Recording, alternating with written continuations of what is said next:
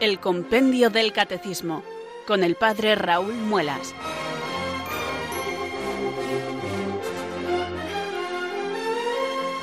Muy buenas tardes, queridos oyentes de Radio María. Son las 4, las 3 en Canarias. Aquí comienza una nueva edición del Compendio del Catecismo. Reciban desde Talavera de la Reina un saludo muy cordial del Padre Raúl Muelas, que un día más les habla desde estos micrófonos de Radio María, la radio de la Virgen, la fuerza de la esperanza. Sed todos bienvenidos.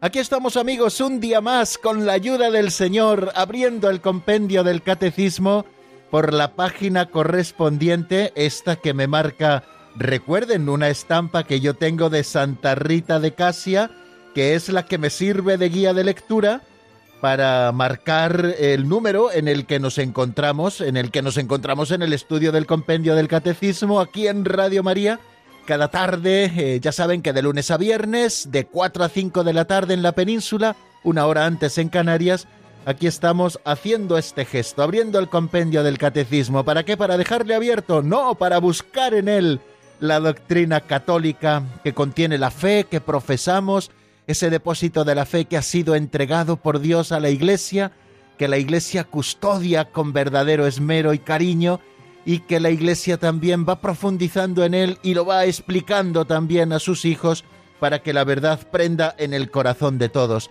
Bueno, pues esta tarea tan bonita es la que nos corresponde hacer en Radio María.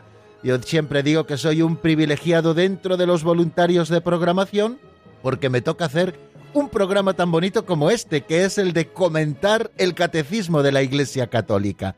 Nosotros lo hacemos con un libro de texto que es el resumen del Catecismo Mayor de la Iglesia, ese que se conoce con el nombre de Compendio del Catecismo de la Iglesia Católica.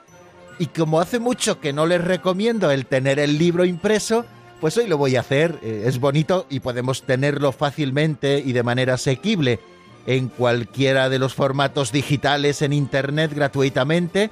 Nos lo ofrece la página web del Vaticano, vatican.va. Allí encuentran el Catecismo Mayor de la Iglesia, allí encuentran también el compendio del Catecismo de la Iglesia Católica, los documentos del concilio, todas las homilías de los papas, todos los documentos de los papas, tanto del Papa Francisco como de los papas anteriores. Bueno, pues allí hay todo un arsenal, una biblioteca virtual maravillosa de documentación muy buena para que nosotros podamos profundizar en la verdad bueno, pues es bueno, digo, que tengamos en formato digital el compendio del catecismo para poder acceder a él donde nos encontremos a través de nuestro móvil, pero creo que también es bueno para el estudio en casa que tengamos el libro impreso.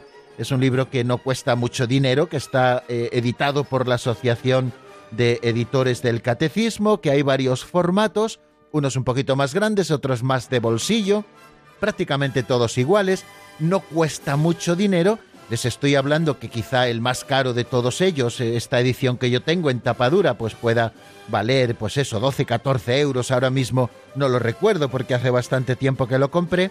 Y mucho más baratito, pues esas otras ediciones en rústica, pero que tienen el mismo contenido y tienen también los recursos que nos ofrece el compendio del catecismo, este libro, eh, como recursos, pues eh, algunas láminas, oraciones al final del libro, también los índices generales y particulares, por temas, etcétera. Bueno, pues todo ese material se encuentra en todas las ediciones, así que bueno, pues eh, compren ustedes la que puedan, las que más les guste, las que quieran, pero sí es bueno tenerlo para poder releerlo en casa, tenerlo en la mesa, en la mesilla donde ustedes lo deseen y de vez en cuando leer y releer estos números hasta el punto de que si es posible, como algunas veces incluso recomendamos, podamos aprendernos de memoria algunos de sus números. No en vano eh, quiso el Papa que estuviera hecho este libro como los catecismos clásicos, a modo de preguntas y respuestas. ¿Recuerdan esos catecismos, sobre todo los que más se usaron aquí en España, los del padre Astete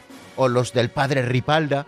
Pues se formulaban preguntas y luego se ofrecían respuestas, y estaban como encadenadas unas preguntas con otras, y poquito a poco así se iba avanzando en el estudio de la doctrina pedagógicamente es muy interesante y así ha querido hacerse también con este libro, el compendio del Catecismo de la Iglesia Católica, nuestro libro de texto, el que vamos a abordar en este momento.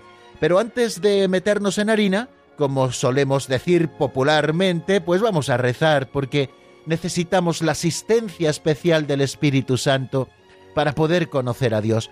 Nadie puede decir que Jesús es el Señor si no es bajo la inspiración del Espíritu Santo. Nadie puede conocer el misterio de Dios si Dios mismo no nos lo revela. Él lo ha revelado, pero tiene que asistir también a cada uno de nosotros para que se abra nuestro entendimiento, para que se fortalezca nuestra voluntad y nosotros podamos afrontar ese cometido, el estudio de la doctrina católica, para conocer mejor a Dios y que el conocimiento nos lleve al amor y que el amor nos lleve al seguimiento de Cristo y que este seguimiento de cerca del Señor nos lleve también a ser propagadores del mensaje del Evangelio que en definitiva contiene este libro doctrinal que es el compendio del Catecismo de la Iglesia Católica. Así que como todos los días, si me lo permiten, y seguro que sí, vamos a rezar con devoción, invocando al Espíritu Santo. Ven Espíritu Santo, llena los corazones de tus fieles y enciende en ellos el fuego de tu amor. Envía tu Espíritu, Señor, y todo será creado, y renovarás la faz de la tierra. Oh Dios, que llenaste los corazones de tus fieles con la luz del Espíritu Santo, concédenos que guiados por el mismo Espíritu, sintamos con rectitud y gocemos siempre de tu consuelo. Por Jesucristo nuestro Señor. Amén.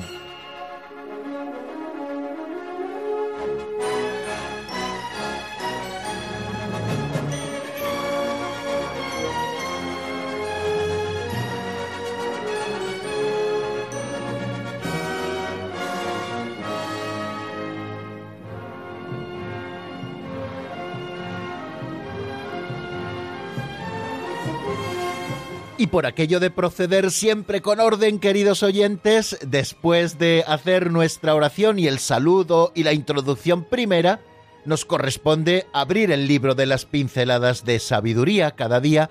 Lo hacemos escuchando una de ellas, una pequeña historieta, que siempre nos da pie a una reflexión que pretende ser, pues, una reflexión práctica, catequética, que podamos aplicar a nuestra vida.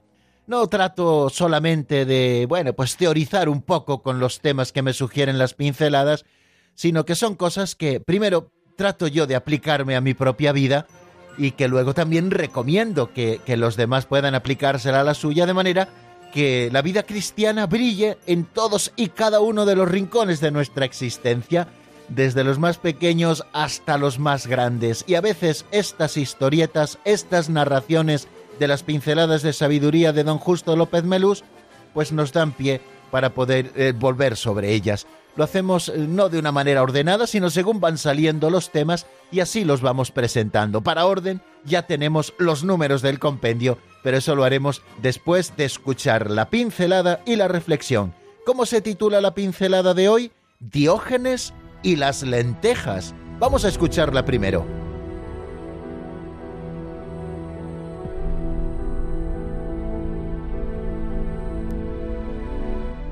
Diógenes y las lentejas. Diógenes, el cínico, estaba un día cenando lentejas. En cambio, el filósofo Aristipo vivía con lujo adulando a Alejandro Magno. Si fueras sumiso al rey, no tendrías que comer esa basura de lentejas, le dijo Aristipo. Diógenes le contestó, si aprendieras a comer lentejas, no tendrías que degradarte adulando al rey, no necesitarías tantas cosas. Un consejo, recorred los escaparates de una ciudad llenos de artículos, repitiendo como hacía un antiguo filósofo, esto me sobra, esto me sobra, esto me sobra. Interiorizad, si podéis, la frase de Santa Teresa, solo Dios basta.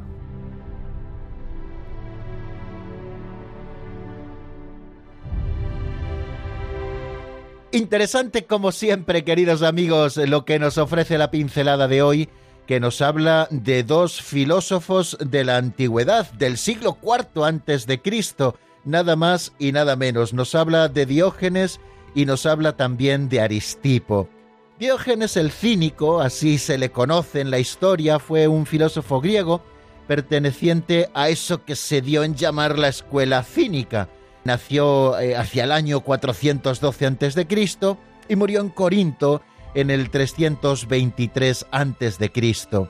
No legó a la posteridad ningún escrito. Diógenes fue exiliado de su ciudad natal y se trasladó a Atenas, y allí nos dicen las crónicas que vivió como un vagabundo por las calles de la ciudad ateniense, convirtiendo la pobreza extrema en una virtud. Se dice que vivía en una tinaja en vez de vivir en una casa y que sus únicas pertenencias eran un manto, un zurrón, un báculo y un cuenco. Y el cuenco hasta que vio un día que un niño bebía el agua que recogía con sus propias manos y se desprendió de él para regalárselo al niño. Sin embargo, Aristipo, eh, que fue también contemporáneo de Diógenes, tenía una escuela filosófica muy diferente a la de Diógenes. Eh, es quizá uno de los máximos exponentes eh, del hedonismo. Aristipo nació en el 435 a.C. y murió en el 350 a.C. También fue filósofo griego y fue mm, el fundador de la escuela cirenaica que identificaba el bien con el placer, ¿no? Es, es la escuela cirenaica propugnadora del hedonismo.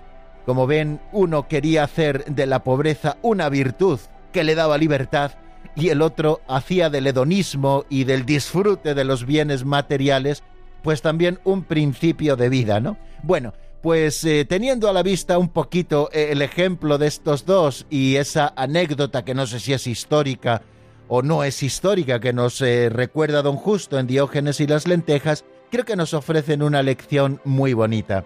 Aristipo banqueteaba grandemente y tenía evidentemente muchos manjares en la mano porque se pasaba el día adulando al emperador Alejandro Magno, y esto se convertía para él en una esclavitud para poder seguir manteniendo su estatus y su posición de vivir bien. Sin embargo, Diógenes el cínico, que no tenía absolutamente nada, disfrutaba esa noche de un plato de lentejas. Y fue Aristipo el que le recriminó a Diógenes, si fueras algo más sumiso al rey, que no lo había sido y por eso había sido expulsado de su tierra, no tendrías que comer esa basura de lentejas. Y sin embargo Diógenes desde su libertad le contestó, si aprendieras a comer lentejas, no tendrías que degradarte adulando al rey, no necesitarías tantas cosas. Bueno, pues yo creo que en esta línea, queridos amigos, va a venir hoy la sencilla reflexión que hacemos a propósito de la pincelada. Cuán esclavos somos de las cosas y tenemos que saber desprendernos de tanto, ¿no? Ese ejercicio que nos marca la pincelada en el último párrafo de la misma, ir mirando escaparates y decir cuánto no necesito, esto no lo necesito para nada, cuántas cosas no necesito, y así somos mucho más libres. Quizá cuantas menos cosas materiales cargamos sobre las costillas, más libres nos sentimos, no tenemos miedo siquiera que nos puedan robar. Cuantas más cosas vamos atesorando, bienes materiales, más problemas en la vida, más preocupaciones. Es verdad que todos tenemos que tener lo necesario para vivir dignamente, todo lo que pase de ahí ya son preocupaciones que vamos sumando y al final no nos dejan avanzar por la vida, ¿no? Tenemos que ser quizá un poquito más desprendidos eh, con aquello que ya comentábamos quizá hace un tiempo en estas mismas pinceladas. Como decía San Agustín de Hipona, al que citamos de vez en cuando, en la peregrinación por la vida todos caminamos hacia la meta, pero algunos no pueden andar porque llevan tanto peso sobre sus costillas, que son los bienes materiales, que esto les impide caminar hacia la meta que es el cielo. Otros tampoco pueden caminar porque no tienen lo necesario para vivir. Bueno, pues él propone una solución preciosa, que aquellos que tienen mucho se desprendan de parte y lo compartan con aquellos que no tienen, para que los que no tienen al menos tengan lo suficiente para dignamente caminar hacia la meta y los que más tienen se desprendan de un poquito de peso para poder seguir caminando hacia la meta. Pues queridos amigos, yo creo que la lección está bien clara y la lección nos la ofrece Santa Teresa de Jesús. A veces buscamos atesorar tesoros aquí en la tierra, tesoros que roe la polilla y que roban los ladrones, y donde tenemos que atesorar tesoros es en el cielo, libres de las cosas de este mundo. Las cosas que nos rodean, como nos dice San Ignacio, son para que nosotros podamos conseguir nuestro fin, que es alabar, hacer reverencia y servir a Dios nuestro Señor y mediante esto salvar nuestra alma. Por lo tanto, recordemos al final de nuestra reflexión la frase con la que terminaba la pincelada, que es de Santa Teresa de Jesús, solo Dios basta.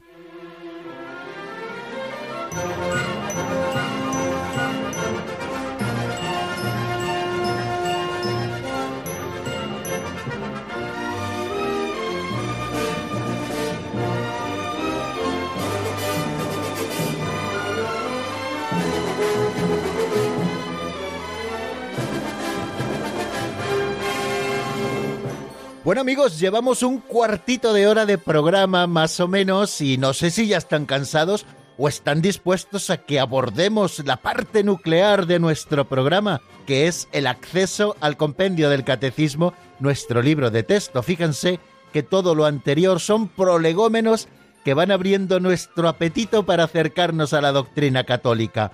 Estamos en el momento del resumen de lo que vimos en nuestro último programa. Recuerden que todavía nos encontramos en la sección segunda de la primera parte del catecismo, esa sección larga en la que estamos estudiando los distintos artículos del credo, es decir, aquello que los cristianos tenemos que creer, lo que se ha llamado la les credendi. Bueno, pues poquito a poco hemos ido recorriendo el credo apostólico, recorriendo los distintos artículos y tratando de dar explicación al ritmo que nos impone el compendio del catecismo a esta doctrina católica contenida en esos artículos. Bueno, pues nos encontramos en ese artículo que dice creo en la Santa Iglesia Católica y estamos estudiándolo y estamos además terminando un epígrafe en el que estamos viendo las notas propias de la Iglesia, las notas esenciales de la Iglesia que recoge el credo largo. Creo en la Iglesia que es una santa católica y apostólica.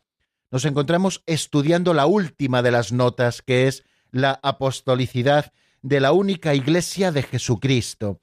Eh, hemos empezado a verlo con el número 174, ayer estuvimos estudiando el número 175 y también empezamos a ver el número 176 al que hoy dedicaremos un poquito más de tiempo. Pero ahora lo que nos corresponde es repasar lo que nos dice el número 175, en qué consiste la misión de los apóstoles. ¿Por qué nos habla de la misión de los apóstoles este número?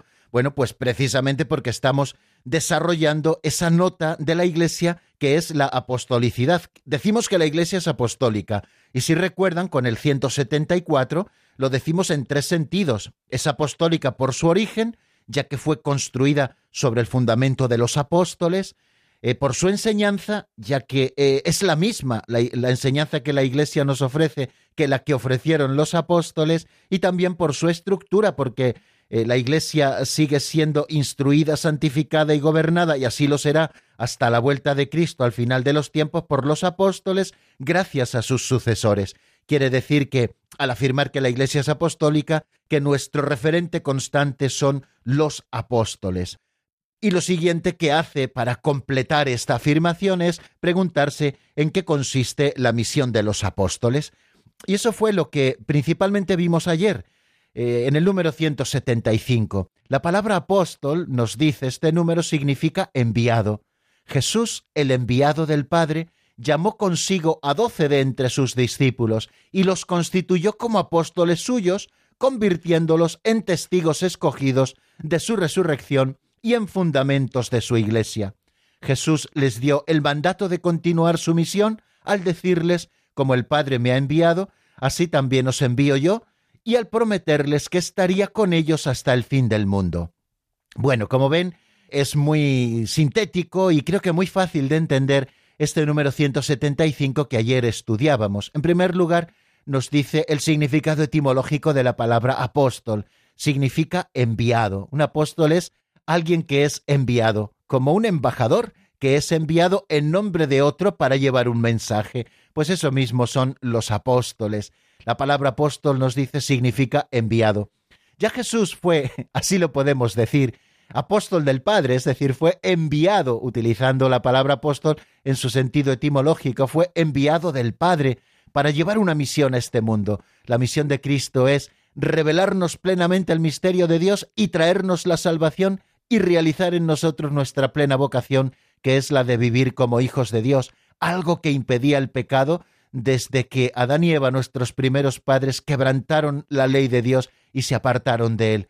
Pues Jesucristo vino enviado por el Padre, en la segunda persona de la Santísima Trinidad, el Hijo de Dios vino con una misión. Bueno, pues Cristo llamó consigo a doce de entre sus discípulos. Ayer lo recordábamos preciosamente leyendo eh, parte del capítulo tercero del Evangelio de San Marcos, donde nos narra cómo Jesús bajó del monte y eligió a los que él quiso para que estuvieran con él y para enviarlos a predicar, y les dio potestad sobre los espíritus inmundos, y nos dice el nombre de los doce, nos hace la lista de todos los apóstoles a los que el Señor constituyó como tales, es decir, como apóstoles suyos. Bien, estos apóstoles eh, fueron testigos escogidos de la resurrección de Jesucristo. Los apóstoles acompañan al Señor desde Galilea, o mejor dicho, desde el Jordán, cuando Juan predicaba el bautismo y Cristo comienza su vida pública, le acompañan por el camino, por el camino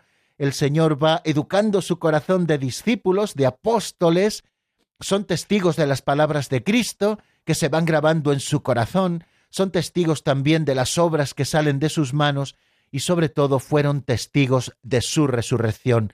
Ellos convivieron con Cristo resucitado después de haber sido sepultado y resucitar Cristo de entre los muertos durante esos cuarenta días antes de ascender al cielo. Bueno, para eso les escogió el Señor, para que fueran testigos de su resurrección y así pudieran proclamarla al mundo. Y también los escogió como fundamentos de su iglesia. Y eso es lo más propio de los apóstoles, esto que los apóstoles tienen, ser testigos de la resurrección y además ser también fundamentos de su iglesia, los doce basamentos sobre los que descansa la iglesia, eso es intransferible por parte de los apóstoles. Eso forma parte de la misión personalísima para la que fueron llamados por el Señor. Pero no todo se quedó, por lo tanto, en la muerte de los apóstoles, sino que Jesús a estos apóstoles les dio un mandato que fue la de continuar su misión. Y se lo dijo de esta manera que nos eh, recuerda San Juan en el capítulo 20 de su Evangelio. Como el Padre me ha enviado, así también os envío yo. Y también les prometió que estaría con ellos hasta el fin del mundo. Quiere decir que la misión que Cristo encomienda a los apóstoles es una misión que ha de perpetuarse a través de los tiempos. ¿Y dónde se perpetúa exactamente esa misión? Pues en los sucesores de los apóstoles, que son los obispos también de los que nosotros vamos a hablar eh, a continuación. Jesús asocia a su misión recibida del Padre como el Hijo que no puede hacer nada por su cuenta, sino que todo lo recibe del Padre que le ha enviado, y así también aquellos a quienes Jesús envía no pueden hacer nada sin Él, de quien reciben el encargo de la misión y el poder para cumplirla. Los apóstoles de Cristo saben, por tanto, que están calificados por Dios como ministros de una nueva alianza. Son ministros de Dios, son embajadores de Cristo, servidores de Cristo y administradores también de los misterios de Dios. En este encargo dado a los apóstoles, como les digo, hay algo que es propio de ellos, que es intransmisible, que es lo de ser testigos elegidos de la resurrección del Señor y los fundamentos de la Iglesia. Pero hay también un aspecto permanente en su misión. Cristo les ha prometido permanecer con ellos, como nos dice el número 175 que estamos recordando, hasta el fin de los tiempos. Esta misión, nos dice Lumen Gentium Divina, confiada por Cristo a los apóstoles, tiene que durar hasta el fin del mundo pues el Evangelio que tienen que transmitir es el principio de toda la vida de la Iglesia. Por eso los apóstoles se preocuparon de instituir sucesores. Bueno, pues vamos a dejar aquí, si os parece, el resumen y vamos a abordar nuevamente el número 176, del que ayer dijimos ya algunas cosas, pero son muchas más las que tenemos que seguir comentando. Pues vamos a dar un pasito adelante, por lo tanto, hacia estos nuevos y amplios horizontes.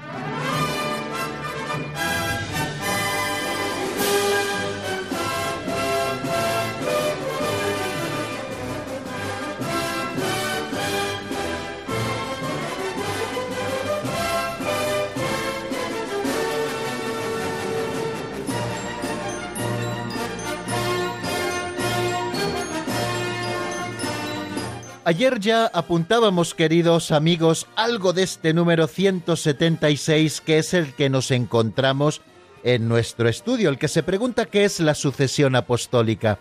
Hemos dicho que la misión recibida del mismo Cristo a los apóstoles tenía que perpetuarse en la Iglesia y los apóstoles se encargaron de instituir sucesores que continuaran la misión de Cristo.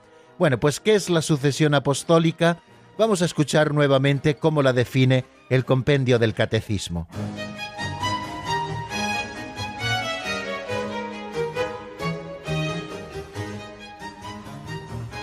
Número 176. ¿Qué es la sucesión apostólica? La sucesión apostólica es la transmisión mediante el sacramento del orden de la misión y la potestad de los apóstoles a sus sucesores los obispos. Gracias a esta transmisión, la Iglesia se mantiene en comunión de fe y de vida con su origen, mientras a lo largo de los siglos ordena todo su apostolado a la difusión del reino de Cristo sobre la tierra.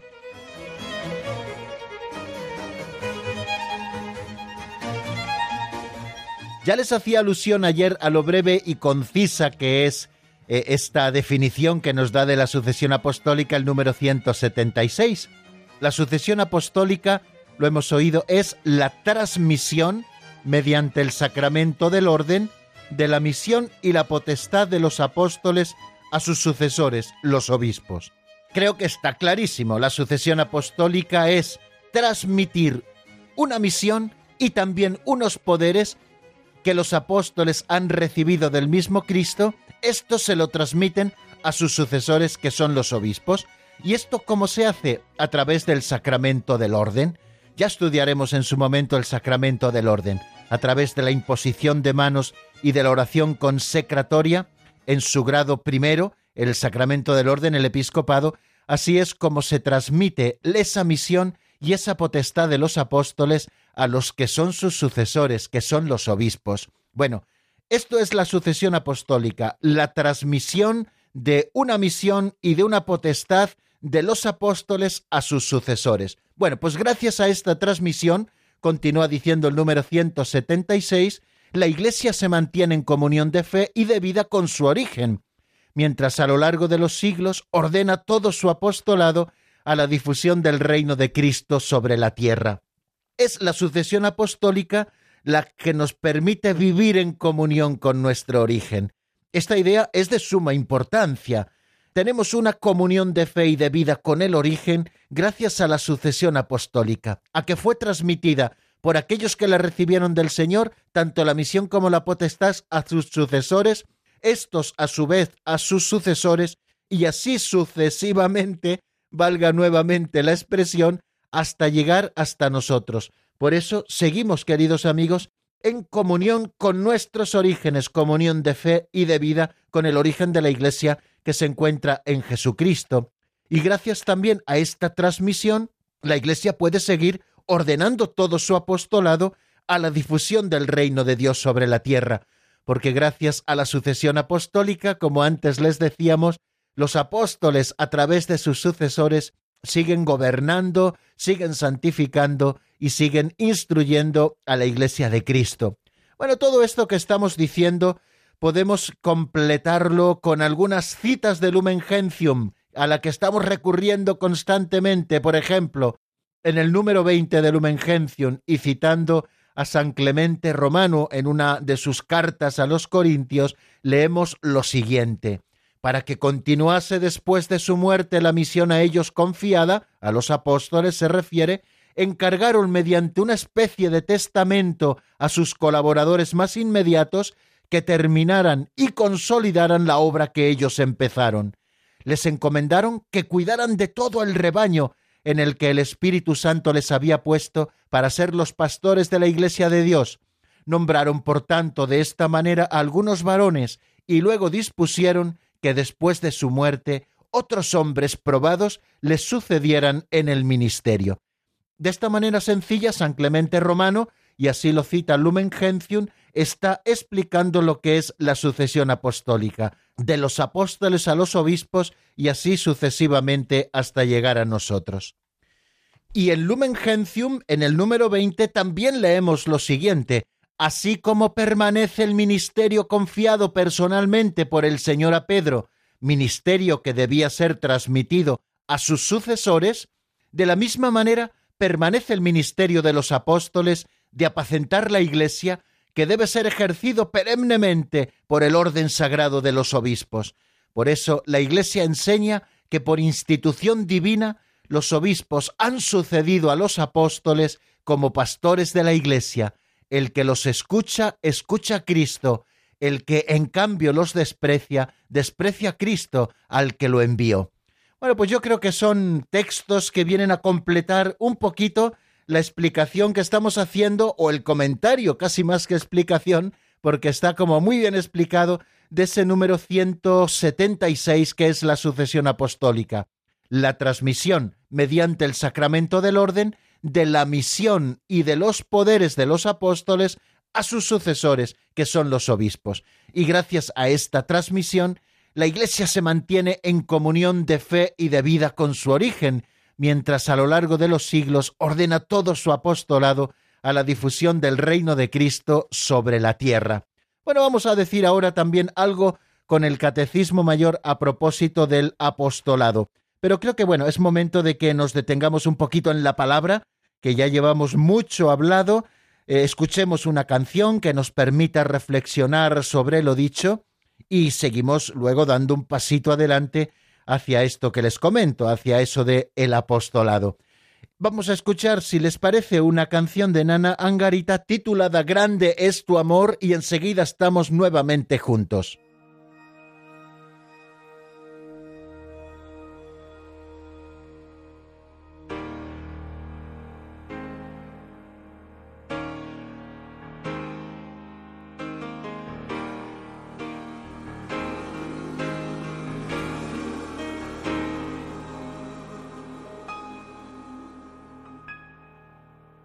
Faltaron los momentos cuando las fuerzas se acaban, ni faltaron los momentos cuando hubo miedo a seguir, ni faltaron los momentos en que entibié mi corazón,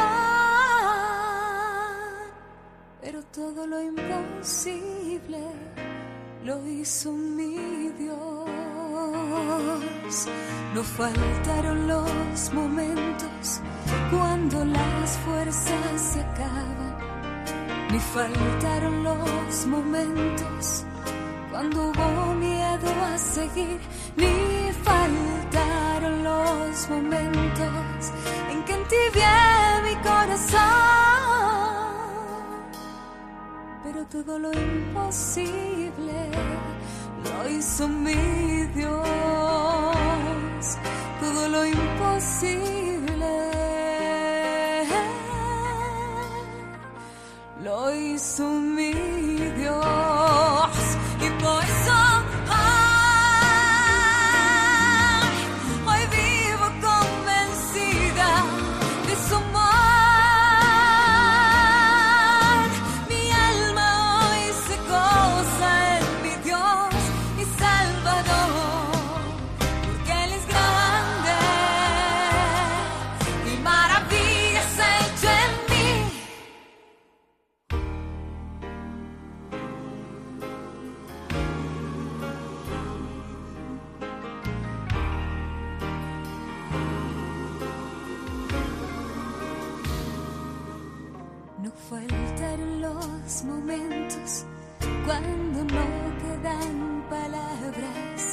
ni faltaron los momentos cuando me oculté de ti, ni faltaron los momentos en que se calle mi canción.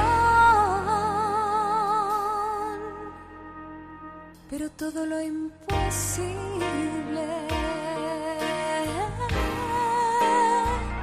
lo hizo mi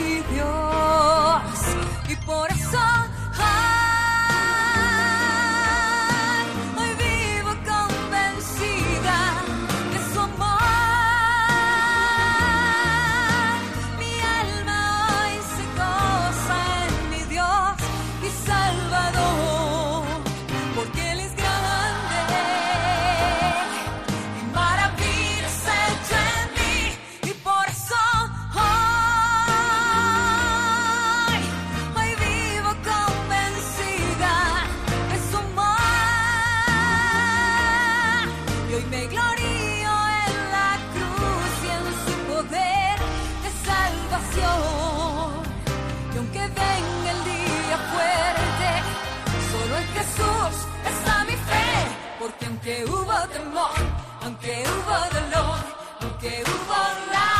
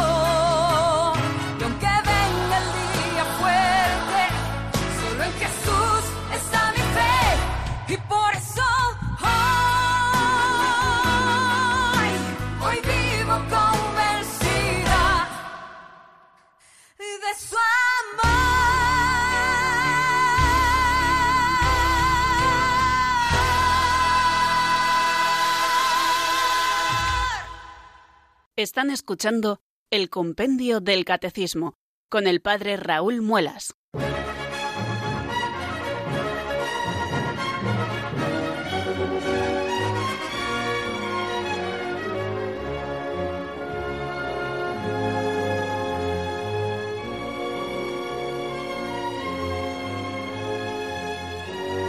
Seguimos queridos amigos en la sintonía de Radio María, soy el Padre Raúl Muelas y esto es el Compendio del Catecismo y les estamos acompañando en esta franja horaria que va desde las 4 a las 5 en la península, de las 3 a las 4 en Canarias.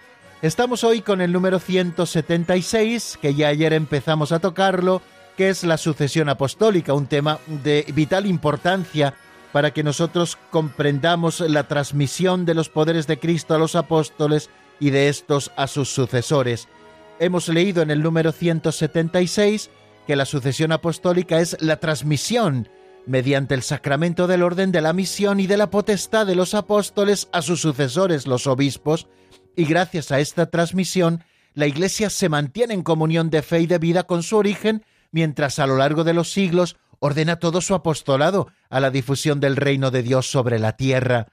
Así permanece el ministerio confiado personalmente por el Señor a Pedro, un ministerio que ha sido confiado por Pedro a su sucesor y también el ministerio confiado a los apóstoles también ha sido transmitido a sus sucesores, que son los obispos. Y así la Iglesia lo enseña, y esto no debemos perderlo nunca de vista, que por institución divina los obispos han sucedido a los apóstoles como pastores de la Iglesia, y el que los escucha, escucha a Cristo, y el que en cambio los desprecia, desprecia a Cristo y al que lo envió. ¿Veis esa continuación en el envío? El Padre que envía al Hijo, el Hijo que envía a los apóstoles, los apóstoles que envían a sus sucesores, quien desprecia a uno de los sucesores de los apóstoles, que son los obispos, está despreciando al que envió primero, es decir, al Dios eterno, a Dios Padre, a su Hijo Jesucristo, también a los apóstoles, y así la Iglesia Madre nos lo enseña. Pero les dijimos que íbamos a decir algo a propósito del apostolado. El apostolado que debemos llevar adelante entre todos. Propiamente el apostolado es el oficio del apóstol, y efectivamente de una manera técnica solamente el apóstol o sus sucesores lo puede llevar adelante, pero de manera corresponsable este término podemos aplicarlo y debemos aplicarlo a toda bautizado, porque toda la Iglesia es apostólica y lo es mientras permanezca a través de los sucesores de San Pedro y de los apóstoles en comunión de fe y de vida con su origen. Toda la Iglesia es apostólica en cuanto que ella es enviada al mundo entero. todos los miembros de la Iglesia, aunque de diferentes maneras, tenemos parte también en este envío. La vocación cristiana nos dice Apostolica Natuositaten, la vocación cristiana por su misma naturaleza es también vocación al apostolado y se llama apostolado a toda actividad del cuerpo místico que tiende a propagar el reino de Cristo por toda la tierra.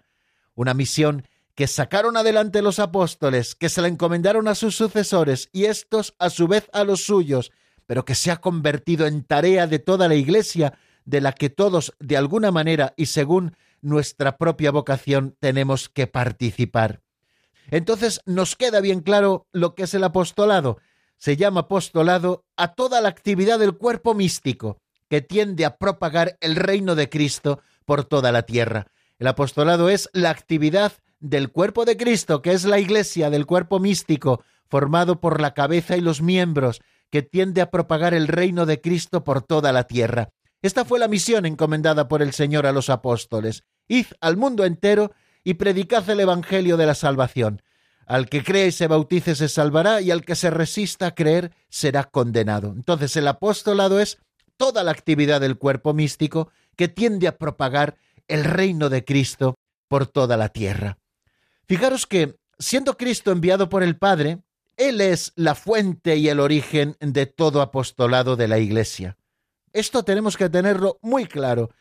Eh, la fuente de todo apostolado en la Iglesia y el origen de todo apostolado en la Iglesia es Cristo, que fue enviado por el Padre y que fue el que envió a los apóstoles y a sus sucesores. Por lo tanto, la fecundidad del apostolado, recuerden que apostolado es toda actividad del cuerpo místico que tiende a propagar el reino de Cristo por toda la Iglesia, pues la fecundidad del apostolado, tanto el de los ministros ordenados como el de los laicos, depende de nuestra unión vital con Cristo.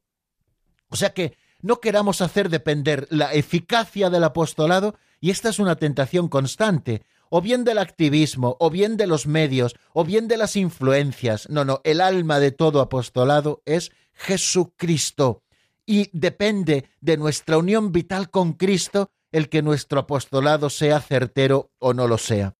Según sean las vocaciones, las interpretaciones de los tiempos, los dones variados del Espíritu Santo, el apostolado irá tomando formas diversas, pero siempre tiene un alma el apostolado, que es la caridad esa caridad conseguida sobre todo en la Eucaristía, como dice también Apostólica Actuositaten, siempre es como el alma de todo apostolado, la caridad conseguida sobre todo en la Eucaristía. O sea, dos o tres cositas que acabamos de decir y que voy a reordenar así de manera sintética. La primera, que llamamos apostolado a toda actividad del cuerpo místico que tiende a propagar el reino de Cristo por toda la tierra que Cristo Jesús, que fue enviado por el Padre, es la fuente y el origen de todo apostolado, y por lo tanto la fecundidad de todo apostolado no depende de los medios o de lo listos o guapos que seamos, sino de lo mucho que estemos unidos a Cristo, es decir, de nuestra unión vital con Cristo. Nadie puede dar fruto, si recuerdan las palabras del Evangelio, si no está unido a la vid. Es la parábola de la vid y los sarmientos. De manera que cambiarán quizás los modos de llevar adelante el apostolado y las formas serán diversas según lo sean los tiempos y las vocaciones y los dones que el Espíritu Santo vaya sembrando. Eso da igual, eso hay que hacerlo y en cada momento como convenga, pero teniendo siempre a la vista que el alma de todo apostolado siempre es la caridad. Una caridad que brota de la Eucaristía celebrada, que es fuente y cumbre de toda la vida de la Iglesia esa caridad que nosotros conseguimos en la Eucaristía es la que nos impulsa a llevar el Evangelio de Cristo hasta los confines del mundo y a organizar toda esa actividad que tiende a propagar el reino de Cristo por toda la tierra. El alma de todo apostolado, por lo tanto, es la caridad. Bueno, y así vamos a terminar, queridos amigos, todo lo que estamos diciendo a propósito de estas notas de la Iglesia, que es una santa católica y apostólica. Hay un número en el Catecismo Mayor de la Iglesia, el 865, que de alguna manera hace un resumen a todo esto que hemos estado diciendo a propósito de la unidad, la santidad, la catolicidad y la apostolicidad de la Iglesia.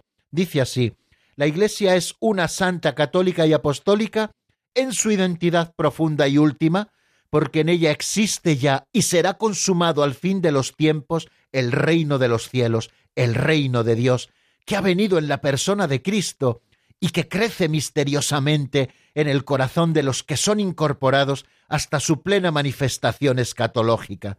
Entonces todos los hombres rescatados por Él, hechos en Él santos e inmaculados, en presencia de Dios en el amor, serán reunidos como el único pueblo de Dios, la esposa del Cordero, la ciudad santa que baja del cielo junto a Dios y tiene la gloria de Dios, y la muralla de la ciudad se asienta sobre doce piedras que llevan los nombres de los doce apóstoles del Cordero.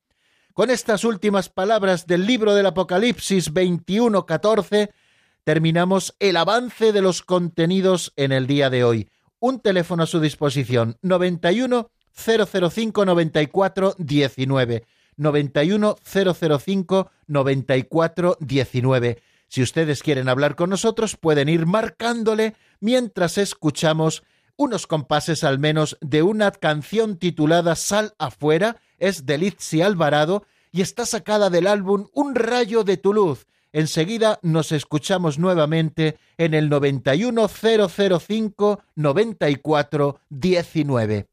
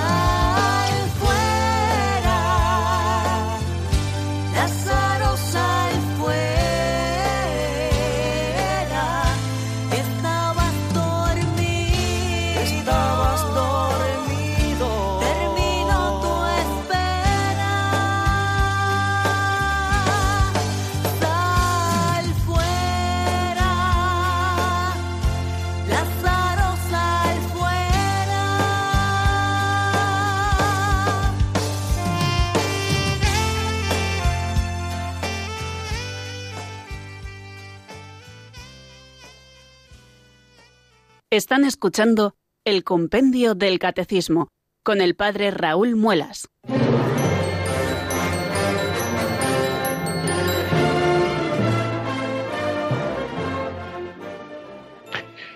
Casi diez minutos, amigos, nos separan de las cinco de la tarde y seguimos en el compendio del catecismo en la compañía de Radio María. Caigo en la cuenta en este momento que cuando decimos la hora, las 16.49, ya casi las 16.50, decimos en la península y una hora menos en Canarias. Pero también tenemos otras islas preciosas en nuestra España que tienen la misma hora que la península, que son las Islas Baleares. Y a ellas nos vamos a ir en este momento porque allí nos está esperando nuestro amigo Juan José. Buenas tardes y bienvenido, Juan José. Hola, buenas tardes. Un placer saludarles y gracias por atender la llamada. Muy gentil de vuestra parte. Encantadísimos, claro que sí. Somos, eh, estamos encantados, digo, de, de poder recibir esta llamada suya. Usted nos dirá. Vale, bueno, cada día escucho el programa eh, manejando el coche porque eh, es la manera como tengo de, de escucharlo y, y bueno, eh, tengo esta duda con relación al tema del día de hoy, del apostolado, ¿no? De la asociación apostólica y todo ello.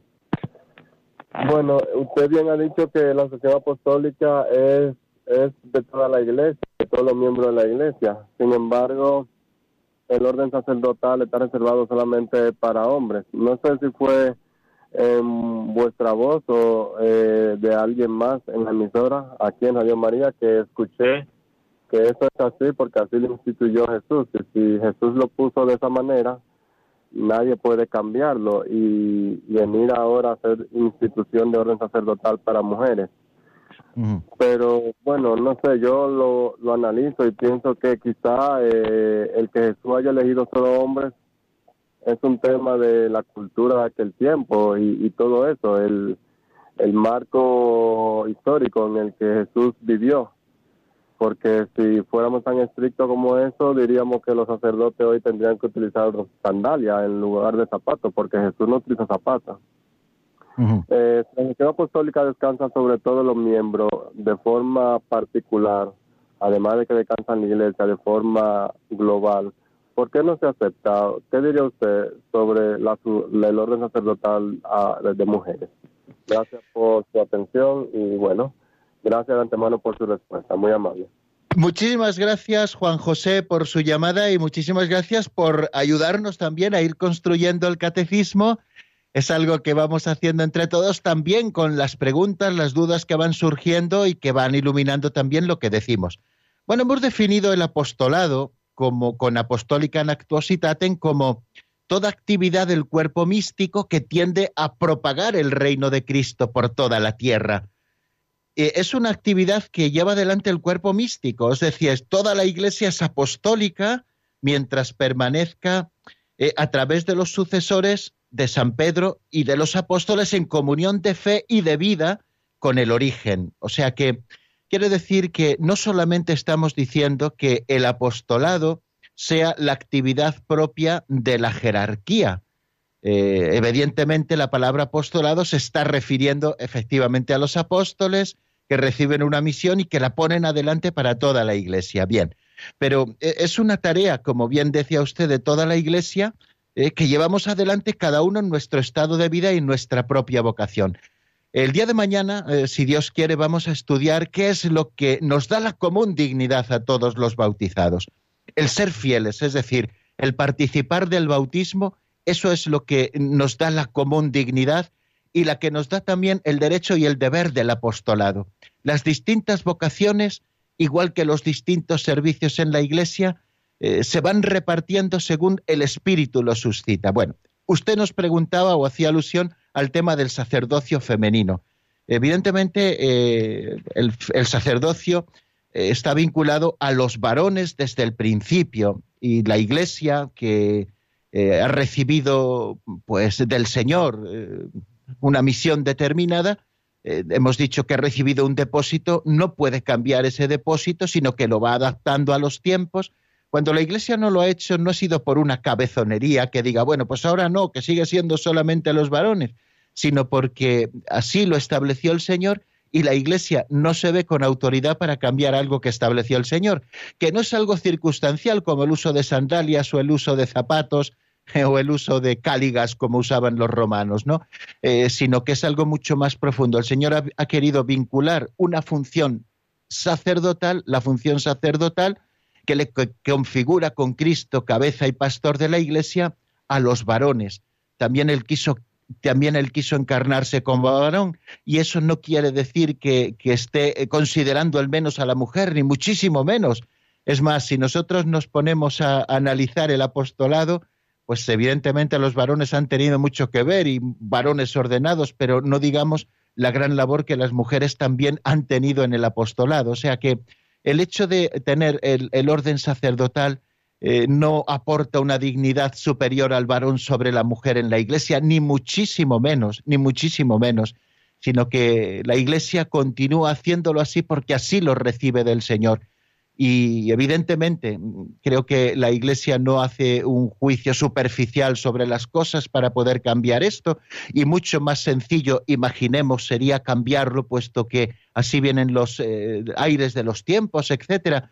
Si la Iglesia se empeña en que siga siendo así, y así el Papa San Juan Pablo II fue el último que habló de ello y también el Papa Francisco ha hablado de ello, incluso con motivo de, de la ordenación de diaconisas que no cabe porque no está en la tradición de la Iglesia y nosotros eh, hacemos y vivimos lo que en la palabra de Dios hemos recibido, que nos llega bien a través de la palabra de Dios escrita o también a través de la palabra eh, de Dios recibida en la sagrada tradición. Bueno, pues esto es eh, más o menos lo que le puedo decir así sobre la marcha. Y nos ha quedado una, una mm, oyente esperando, que es Mari de Zaragoza, pero veo que ya se nos ha pasado el tiempo y le voy a pedir disculpas ya. Eh, así que mm, si Dios quiere mañana, eh, si Mari quiere, puede llamarnos desde Zaragoza y contestamos su pregunta. Y vamos terminando el programa de hoy porque nos hemos pasado ya, ya de tiempo. Muchísimas gracias, Juan José, por su pregunta y por atendernos eh, mientras va conduciendo camino de casa. También es una bonita manera de irnos formando eh, cristianamente. El coche es buen lugar también para escuchar Radio María y saludamos también a los que nos escuchan desde el coche. Mañana seguimos, si Dios quiere. La bendición de Dios Todopoderoso, Padre, Hijo y Espíritu Santo, descienda sobre vosotros y permanezca para siempre. Amén. Hasta mañana, si Dios quiere, amigos.